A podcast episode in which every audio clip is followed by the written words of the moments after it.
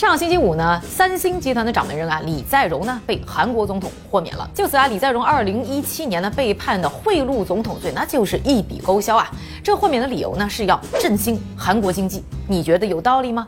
而韩国财阀仗着有钱搞定政客，那是出了名的。但其实呢，除了韩国财阀，美国的金融大佬们摆平美国，那也是很有一套啊。今天这个视频呢，就和大家来说一说呢，美国金融大佬们如何用钱影响美国政策。记得收块钱一定要关注哦。本周呢，拜登签署呢国会最新通过的缩减通胀法案啊，听上去感觉像是一个帮老百姓控制物价的亲民法案，但是其实啊是一个夹带了各种政治私货的财政法案。其中呢有很大一块内容呢就是关于呢税收政策的，包括要增加企业的啊最低税率要求到百分之十五，以及呢对于呢上市公司回购股票啊，他们增加了百分之一的操作税。另外呢就是要给国税局呢在未来十年增加将近八百亿美元的一笔预算。干嘛？很大一笔钱就是要去增加那两三万的查税员，这些人呢专门就是去看谁家呢偷税漏税了。说的不好听啊，就是帮国家去讨债的。大家想想，公司要交更多税了，补更多税了，这些成本很大一部分呢，到最后呢就是转化在价格里，要放在消费者身上的。这一招它能控制物价吗？当然了，这个不是我们今天要讨论的重点。国家呢这么大刀阔斧要提高税收啊，就是要挽回呢入不敷出的国家财政。但是呢，在这个法案进入国会投票前，哎，却去掉了一个重要的增加税收的部分，就是对于呢基金产业 carried interest，就是附带权益的税率提高。这项内容的目的呢，就是堵住啊原来税法当中对于有钱人的一个漏洞。就这一项，预计未来十年就可以给美国的增加一百四十亿美元的税收收入。明明是一个又大快人心又能增加收入的项目，为什么临门一脚却从法案当中被去掉了呢？说到底啊，还是钱闹的事儿。先咱们来说说啥是呢？Carried interest，这个呢，在咱们介绍啊老虎基金和私募基金新玩法的视频里面呢，就和大家呢介绍过。最早它指的是大航海时期啊，这些运货的船长们最后获得的卖货的利润提成。因为呢，当时漂洋过海啊，开船啊，那都是风险非常高的事儿，那都是玩命的事啊。所以呢，卖货得到的分成呢也非常高。后来呢，它就慢慢的演化成了呢高风险投资行业的他们的投资分成。而对于基金大佬来说啊，他们的 KPI 呢就是挣钱。所以很长的时间以来啊，除了钱，他们其实对别的东西啊，包括政治，其实一点兴趣都没有。直到呢，二零零七年，这民主党人呢突然跳出来说要动呢这些基金大佬的蛋糕了。当时啊，美国有钱人的个人所得税的税率呢是百分之三十五。而这些呢，大佬挣的分成啊，或者说这个 carried interest，那都是动辄一年上百上千万美元啊。如果呢算成呢个人所得税，那就要交呢百分之三十五。但是呢，偏偏呢他们归类呢成了所谓的长期投资收益，税率在当时呢就只有百分之十五，那是少了一大半啊。说这事儿呢是税务漏洞，就在于呢，carried interest 并不是这些大佬啊自己的钱投资的收益，而是帮别人用别人的钱投资呢获得的收益的一个分成，算是呢提供服务的所得。就跟呢当年的这些船长们一样啊，挣的呢那不是啊卖自己的货啊获得的钱，而是呢开船服务呢获得的钱。二零零七年的时候呢，奥巴马、希拉里啊等等呢都是喊着要啊修改税法啊，填补这个税法当中的漏洞，给这些大佬们呢加税。结果呢大佬们觉得，哎呦。这个政治圈的关系啊，不能不维护。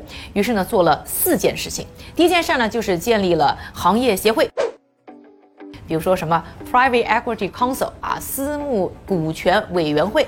但其实呢，这个行业机构呢，就是一个呢专业的游说机构，代表呢大家呢专门在华盛顿呢搞关系。第二件他们做的事情呢，就是增加弹药。说白了就是开始大把大把的花钱，整个私募基金呢，在二零零六年的时候啊，在政治游说上呢，才花了三百六十多万美元。到了二零零七年啊，这一年不到的时间，大家都慌了，直接翻了八倍，达到两千九百多万美元。二零零七年上半年，美国最大的一笔呢。游说的订单就是黑石和奥美关系呢签署的一笔价值呢三百七十万美元的合同。当然了，美国呢并不流行搞什么直接贿赂，但是呢，你可以通过呢给政客的竞选捐款啊，帮政客去打广告等等方式呢拉拢政客为自己撑腰。所以你会发现啊，这些原本啊应该是站队支持自由市场的共和党的资本家，却偏偏呢总是民主党的大金主。第三件呢，他们做的事情就是啊，这个不能光给钱。啊，这些的大佬们呢还一起跑到了华盛顿啊，和政客们啊见面会谈。要知道啊，这搞好个人关系，那是在哪个行业都是必须要的条件。第四个，他们做的事情呢，就是优化自己的形象。这些呢政客呢，就算是啊想要去支持呢，不给这些呢基金加税，那也得需要一个上得了台面的说法，不然呢他们的选民也不干啊，他们呢也会被投下去啊。于是呢，私募基金行业呢就打出了有利于自己的新口号，号称啊他们基金产业呢是投资美国企业啊，帮助美国企业崛起的助力。谁给他们加税呢，就是给美国经济呢插刀。就这样的一套呢游说。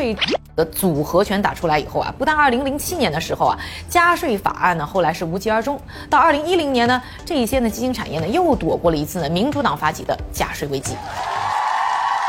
到了二零一六年大选的时候呢，基金大佬们没想到的事儿呢，竟然发生了。Now it's time. 共和党的总统候选人特朗普啊，打着要给富人们加税的口号，最终胜出。一时间啊，以支持企业低税率为宗旨的共和党呢，也开始呢搞起了增加 carried interest 税率的政策运动。这个时候呢，基金们的游说方向呢，它就又变了，转向呢把重点呢放在呢共和党里。这个时候就要说到啊，美国国会那个政策制定呢是通过投票制，但说到底呢就是一个人头的数字游戏，不需要呢每个议员呢都是自己人，只要呢保证最后投票的时候有足够数量的人反对那就行了。所以基金们的游说团队呢把重点呢就放在了共和党里几个不怎么懂税法，也不怎么搞得清楚基金们怎么操作，听到加税两个字呢就觉得要反对的议员身上，继续呢通过啊砸钱和巧舌如簧的洗脑啊。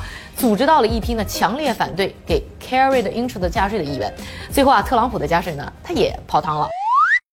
而说到呢，本月这个。削减通胀法案，这个缺钱的民主党啊，依然没有忘记呢，拿着低税率的基金大佬们，再次提出了要对他们加税。这次呢，基金的游说团队呢，还是抓住了国会的人数游戏。准确的说呢，他们抓住了民主党当中啊，不多，就是一个议员，就是呢亚利桑那州的议员 Kirsten Sinema，他呢算是呢基金大佬们的老朋友，在他的政治生涯当中啊，是没少拿这些基金们的支持。在这个关键时刻啊，民主党想要推这个法案呢，是没有共和党会出。来站队的，所以呢，在参议院当中啊，所有民主党的五十个人都必须要站出来支持，再加上呢副总统的一票，那才算得上是多数可以通过。但是呢，Sinema 对法案的什么条件他都买单，唯独啊在 carried interest 的加税问题上呢，怎么都不松口，就是不支持。考虑到这么大的法案不能因为一个基金加税的问题而最后泡汤啊，最终啊，所以呢，民主党还是妥协了，再次让大佬们呢可以享受呢低税率的好处。而基金产业啊，这十多年来一系列的游说活动也被奉。为是华盛顿最成功的行业游说案例，你们觉得这个手段玩的怎么样啊？最终美国啥时候才能对基金产业进行加税呢？这个制度真的合理吗？